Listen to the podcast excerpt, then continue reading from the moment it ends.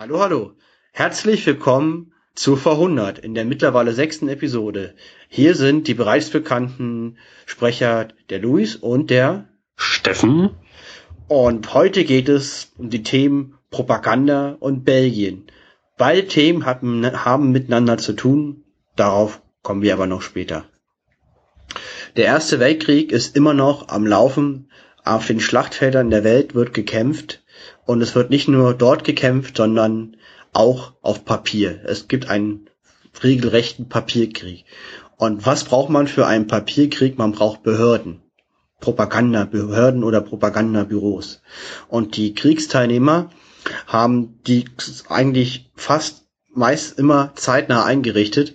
In Deutschland ist das die Zentralstelle für Auslanddienst oder die militärische Stelle des Auswärtigen Amtes. Sehr kreative Namen, wie man hört. Wunderbar, wunderbar. Wunderbar. Für in ein Land, dessen Namen wir jetzt nicht nennen wollen, wir lassen euch raten, heißt diese Propagandastelle oder Propagandabüro Maison de la Presse.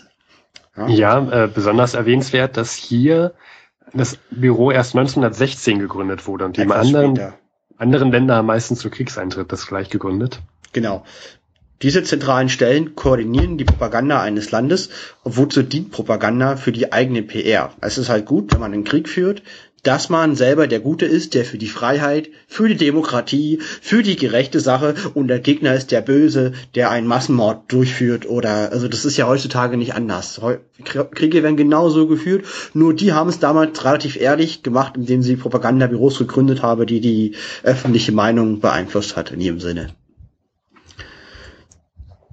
Und kommen wir auch gleich dazu, was in den letzten zwei Wochen passiert ist. Die deutsche Armee ist im Westen auf dem Vormarsch und im Osten, Steffen? Im Osten, wir hatten es in der letzten Episode erwähnt, am 31.08. gab es jetzt die Schlacht von Tannenberg, die sehr berühmt ist. Und was sehr überraschend ist, dass diese Schlacht äh, von den Deutschen gewonnen wurde. Überraschend deshalb, weil erst am 26. August, also lass mich richtig rechnen, fünf Tage vorher, die oberste, also die Generäle der deutschen Armee ausgewechselt wurden. Hindenburg und Ludendorff, wir hatten es erwähnt. Und die haben jetzt gewonnen, gleich in Tannenberg. Und diese Schlacht ist sehr, sehr wichtig, denn Hindenburg wird mit dieser Schlacht zu einer Legende. Er hat, also danach wurde geschickt Propaganda betrieben mit dieser Schlacht. Genau. Und ja, das war nicht das Einzige, was am 31.08. geschehen ist. Du hattest es gerade genannt, nicht wahr?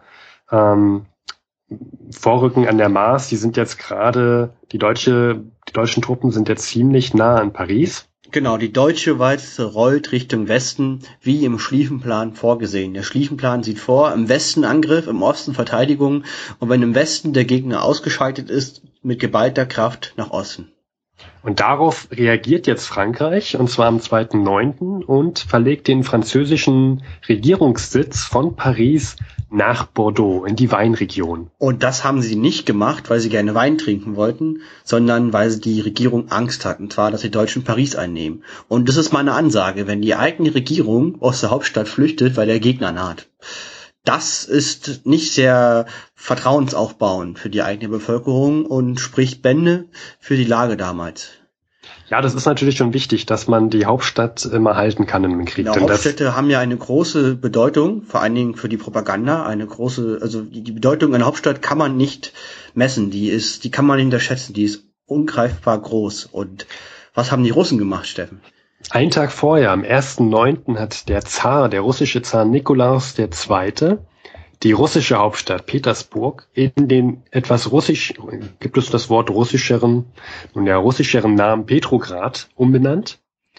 Und der Petrograd, also wird er dann später wieder in Leningrad umbenannt, noch weiter später.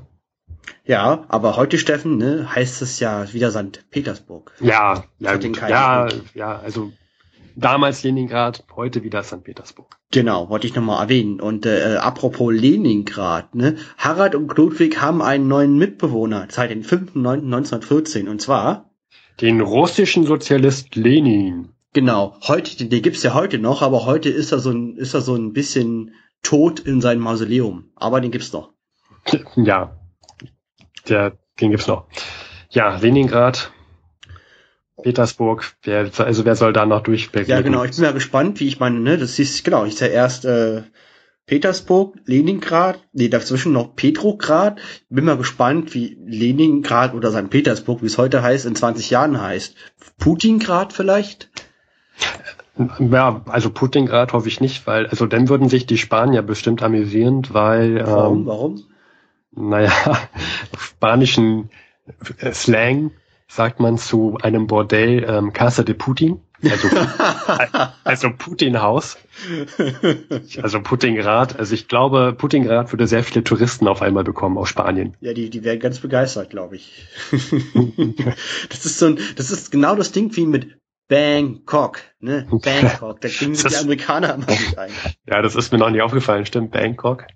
Ja, ja, aber gut. Ähm, das Niveau noch, sinkt gerade. Ja, ja, werden wir wieder ernst. Also die deutsche Weize rollt und ist jetzt an die Mahne gerollt. Und da haben sich die Franzosen aufgestellt zum letzten Widerstand vor Paris unter ihren Oberbefehlshaber Joffre. Und die, die Verbündeten aus England und Frankreich kämpfen um Paris. Wenn die Deutschen gewinnen, ist es sehr wahrscheinlich, dass sie Paris einnehmen. Und das wollen die Franzosen und die Engländer selbstverständlich vermeiden. Und die Mahneschlacht ist gerade im vollen Gange und die Gewehrläufe glühen, muss man sagen. Genau. Und, und, Belgien ist auch immer noch vollständig besetzt von den Deutschen. Ja, es gibt, glaube ich, noch Verbände, Rest, Restverbände, die kämpfen, aber eigentlich ist es vollständig besetzt. Hat halt, und, und auch nur, weil es Pech hatte, genau zwischen Deutschland und Frankreich zu liegen und es praktisch im Weg war für die kurz, also für die kürzeste Route nach Paris. Genau. Und genau in dieser Situation können wir jetzt auch mal zu Klodwig und Harald rüberblenden.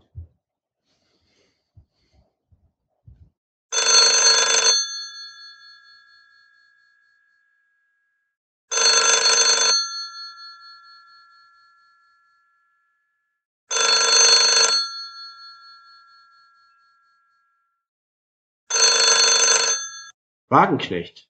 So spät, da bin ich mal gespannt, wer jetzt anruft. Äh, Klo Klotwig, Klotwig, hallo, hier ist, hier ist Harald. Harald. Ach, du bist so noch wach? Du alter Lebemann. Ich, hab, ich dachte, du schläfst mit, zu solcher Uhrzeit. Ja, irgendwas stimmt mit der Leitung, glaube ich, nicht. Ich, ich höre mich, ich höre mich doppelt. Du hast dich doppelt? Hallo? Okay, warte mal kurz, lass mich mal hier. Hallo, hallo. Und jetzt? Klot, ist jetzt? Klotwig? Ja, ja, jetzt höre ich mich wieder wieder besser. Äh, dich okay. besser. Äh, entschuldige, ich, ich bin etwas durcheinander und das ist ja auch schon spät. Ich, ich, du, du bist noch wach. Ich, ich war, war mir nicht so, ja. so sicher. Ja. Du, du sagst ja, du arbeitest immer so lange. Ja, Volltreffer. Ja, Richtig kann, vermutet und genauso ist es. Ich kann nicht schlafen. Ich dachte, mir rufe ich mal bei dem Klotwig an. Das, ja, äh, und äh, hast du gemacht. Ja, Warum kannst du nicht schlafen? Weil du bist ah, eigentlich immer jemand, der pünktlich ins Bett geht und lange schläft. Ja, ich wälz mich hier von links nach rechts und, und viel. Ich bin mit dieser, mit, ich bin mit der Gesamtsituation unzufrieden. Du bist unzufrieden? Ja, ja ich, eigentlich wollte ich jetzt in New York sein. In New York? Was ja. sollst du da? Na, Endspiel vom Davids Cup gucken. Ach, Davids ja heute. Cup, ja stimmt. Und ich hätte sogar richtig gewettet auf den Titelverteidiger. Der ist noch mal? Ähm, nach Australien. Stimmt. Hm. Und das ist, ja, und du bist nicht da. Nee, ich kann ja nicht weg hier aus der Schweiz. Das ist, ich kann nicht über Frankreich, ich kann nicht über das Deutsche Reich. Ich könnte höchstens, aber auch nur mit Probleme, über Italien nach New York. Da müsste ich aber übers Mittelmeer und du weißt ja, es ist gerade sehr gefährlich, mit äh, selbst selbst als Tourist mit dem Schiff zu reisen. Du musst ja erstmal ein Schiff kriegen. Ich habe gehört, die Fahrgastschiffe werden gerne requiriert, um halt wichtige Rohstoffe oder kriegswichtige Industriegüter aus Amerika nach Europa zu Ja, das hätte ich schon noch hinbekommen, aber das Problem ist auch, man, es, es ist sehr, sehr unsicher, gerade nach, selbst nach New York zu reisen, weil kein Schiff, das in New York anlegt, ähm, gerade bewaffnet sein darf. Ja. Ich, also mir, ich fühle mich da sehr unwohl und es wäre einfach zu viel Aufwand. Und jetzt bist du traurig, dass du nicht da sein konntest. Ja, aber auch diese ganze Situation, das nimmt mich irgendwie, weißt du, mit, mit, mit Belgien. Das, ich habe das von Löwen ge gehört, gelesen. Ja, ich sitze gerade dran. Ach, ja, natürlich, natürlich sitzt du dran, du bist Belgien. Das, die haben tatsächlich, die Deutschen haben in Belgien tatsächlich die Bibliothek angezündet. Die berühmte Bibliothek. Ja, mit ganz alten, mittelalterlichen Handschriften. Mann, also und, und überhaupt innerhalb von vier Tagen sollen dort angeblich 209 Einwohner ermordet worden sein. Also, wenn ich das jetzt so, so sage, klingt es extrem kalt und, aber ich denke mir, das war keine Absicht, das war nur unabsichtlich, Unabsichtlichkeit. Innerhalb von vier Tagen 209 Einwohner? Halt kann doch keine Ab also Die Nerven liegen blank und die werden vielleicht verwechselt mit Partisanen. Dann haben die irgendeinen Spinner als Offizier. Das sind, das sind die schlechten Seiten des Krieges. Gut, es, es gibt auch keine guten Seiten am Krieg.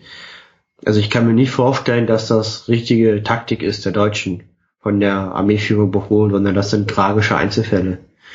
Ja, hoffen wir, dass das. Einzelfälle sind. Also aber also wie, also die Deutschen haben gerade sehr, sehr ein sehr großes Problem mit mit ihrer mit ihrer Darstellung in der Welt. Ja, das stimmt. Also die also für die Ali, für die Entente, für Frankreich, für England ist das natürlich ein gefundenes Fressen, was sie jetzt geschickt ausschlachten, um zum einen die eigenen Soldaten zu motivieren für den Krieg, weil sie hatten ja immer das Problem, nicht ihr Thronfolger ist gestorben, sondern den der Österreicher. Also war es schwierig, die Soldaten zu motivieren, Krieg zu führen. Und vor allen Dingen, die schienen natürlich auch die Amerikaner, die ja noch, noch neutral sind. Und äh, sie hoffen halt, so die Amerikaner auf ihre Seite zu ziehen. Ja, indem sie Karikaturen erstellen von Deutschen in, als, als Gorillas mit großen Pickelhauben, die und dann sieht man ganz furchtbare Bilder, wo wo man nur ahnt, was denn mit den Frauen dort passiert, das ist, ich traue mich das gar nicht zu sagen. Das, also das, das sind furchtbare Bilder, die man da sieht. Ja, das ist zutiefst ungeschickt von den Deutschen und extrem menschlich bedauerlich für die Betroffenen vor Ort in Belgien. Ja. Das ist also, was da in Belgien vor sich geht und, aber auch im Deutschen Reich, ich verliere da langsam den Glauben auch an die, an, an die Sozialdemokraten. Hast du das gehört mit den politisch Rechtsorientierten? Kannst, äh, kannst du mir das, das nochmal genau erklären? Ja, also ich, ich, ich lese dir mal diese eine Zeile vor hier. Das die ist vielleicht etwas kompliziert, aber ich bin mir sicher, du kannst es nochmal treffend zusammenfassen.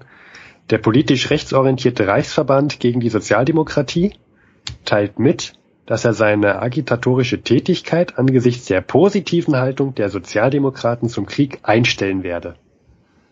Also. Was heißt das, Klodwig? Also die Versammlung, es gibt eine Versammlung von politischen Gruppen, die nur eine Sache eint, und zwar ihre Abneigung gegen Sozialdemokratie. Genau. Und die haben gesagt, dadurch, dass die Sozialdemokraten für den Krieg sind, mögen wir sie auf einmal. Genau, und das ist nicht nur irgendeine lose Zusammen, also Versammlung, sondern eine rechtsorientierte ja, bei den ganzen konservativen und nationalistischen Kräften in Deutschland.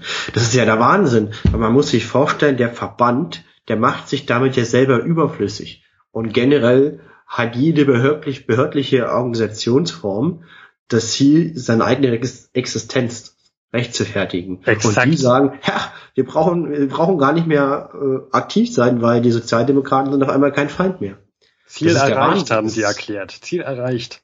Ja, das ist wie, als wenn ein Elefant fliegen könnte. Ja, also, oh Gott. Also als Sozialdemokrat im Deutschen Reich, ich, man kann nicht mal, nicht mal das kann man noch glauben, ja, das ist. Also ich glaube, man sollte sich Sorgen machen, wenn die politischen Erzfeinde einen auf einmal äh, schlagartig zum Freund erklären. Sollte man sich nochmal überdenken, ob man nicht irgendwas falsch gemacht hat. Ja, also ich habe echt meinen Glauben verloren. Ich kann nicht, also nicht mal der Papst könnte der Papst, der neue Papst meinst du? Ja, der neue, ja, stimmt, wir haben einen neuen Papst. Mit dem glorreichen neuen Namen Benedikt der 15. Ja, also ja. es gab schon 15, 14 Päpste vorher und Warum er ist jetzt der 15. Ich, ich sehe da nicht mehr durch. Also Giacomo della Chiesa hieß er. Ja. Richtigen Namen und nennt sich jetzt Benedikt der 15., um ein Zeichen zu setzen. Aber was für ein Zeichen? Äh, keine es gibt Ahnung. Schon 14 Benedikts, Benediktiner vor ihm und er ist jetzt der 15. Ja. Was ist das für ein Zeichen? Ich weiß es auch nicht. Also nach Pius den 10. ist jetzt ben, ben, Benedikt der 15. der neue Papst. Pass also, auf, ich setze morgen ein Zeichen und trinke zum Frühstück Kaffee. Wahnsinn. Wahnsinn. ja.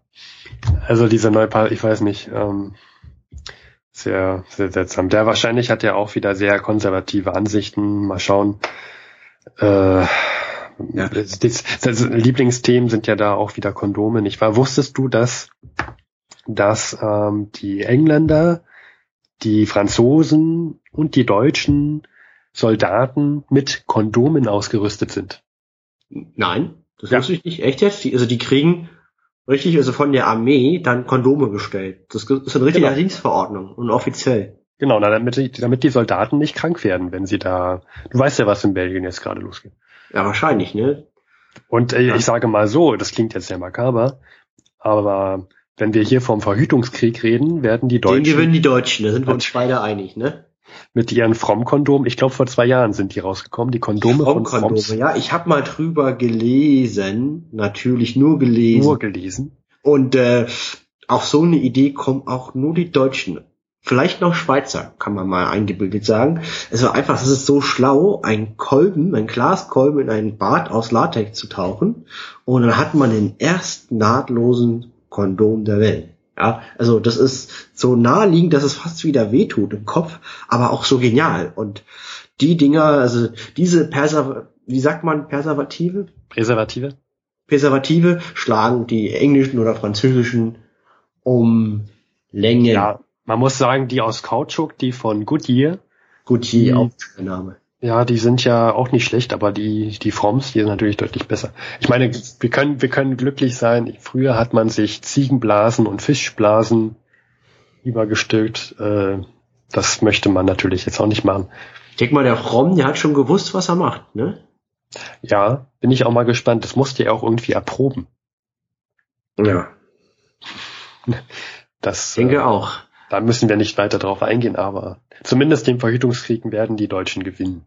Genau. Im echten Krieg haben die Deutschen auch einen großen Erfolg errungen. Und zwar, das hast du ja mitbekommen, ne? Die haben ja die, die haben ja an der Ostfront einen großen Sieg errungen, an der Schlacht von Tannenberg. Und die haben ja sechs, nur einige wenige Tage vorher zwei neue Befehlshaber ausgebuddelt. Hindenburg und Ludendorff, keine Ahnung aus welchem Loch die kommen. Ich habe mal gehört, Hindenburg soll aus Hannover kommen, keine Ahnung, wo das liegt. Ja, das Hannover, das ist. Braucht man auch viel kennen. Ja, das liegt da so. Ja, Fall, ist auch egal. Wenigen Tagen, nachdem sie Oberbefehlshaber der Ostfront wurden, der deutschen Verbände, haben sie einen sehr großen Sieg eingefahren. Und wenn die Deutschen auch nur ein bisschen Ahnung von Propaganda haben, werden sie das für ihre eigenen Zwecke genauso instrumentalisieren wie die Deutschen. Wird ja schon gemacht, wird ja schon gemacht. Der Hindenburg wird ja hoch angepriesen in Berlin. Das ist, äh, das, das schlachten die richtig aus, dass der da gewonnen hat. Oder das bietet sich auch an, ne? Der hat ja so einen schönen Bart und so, so dicke Wangen, die sehr eindrucksvoll aussehen unter einer Pickelhaube. Also ja. das ist, und da ist er auch so, der ist ja schon 67 oder sowas, schon Ende 60. Der war ja schon Rente. Erinnert, erinnert leicht an Bismarck vom Aussehen, nicht wahr?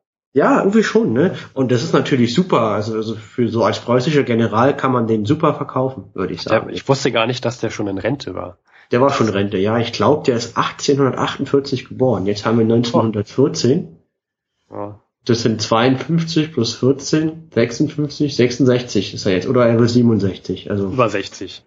Ja, Ende 60. Also der ist schon betagt, der Herr, der Herr Hindenburg. Wahnsinn, Wahnsinn. Die deutsche Walzereuth. Ja, es wurde ja gesagt am Anfang, nicht wahr? Ähm, bis Weihnachten sind wir in Paris. Ich glaube, ja. dass so was sagst du, schauen Sie es? Also wenn das so weitergeht, man muss jetzt abwarten, was die Engländer machen.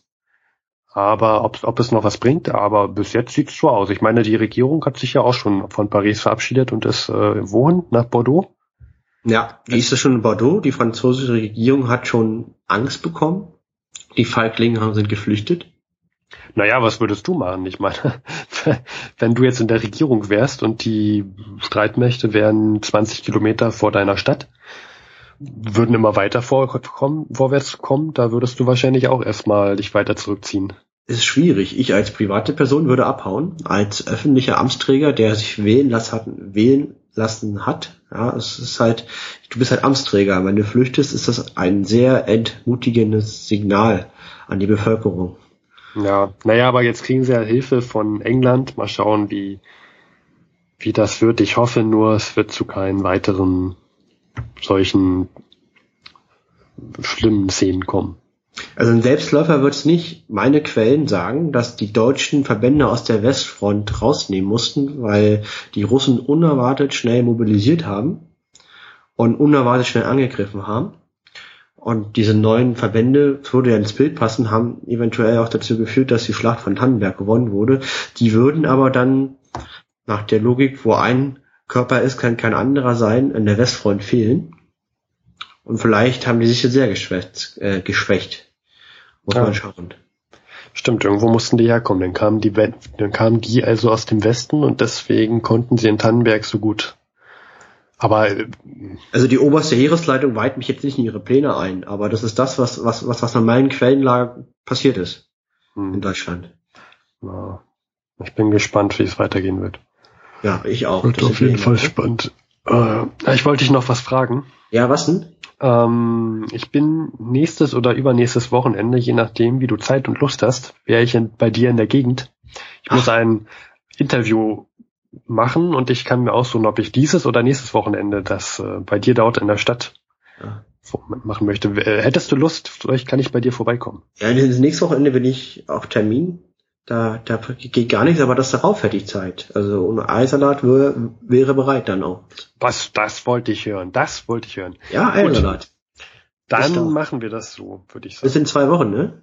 Ja, Suchst ich würde sagen, Reden wir mal über die alten Zeiten und versuchen uns ein bisschen das Drumherum zu vergessen, ne? ja, und ich werde jetzt noch mal versuchen, mal nach ins Bett zu gehen. Ist ja schon reichlich spät. Ja, leg dich hin. ne? Wir reden schon viel zu lang. Es ist viel zu spät dafür.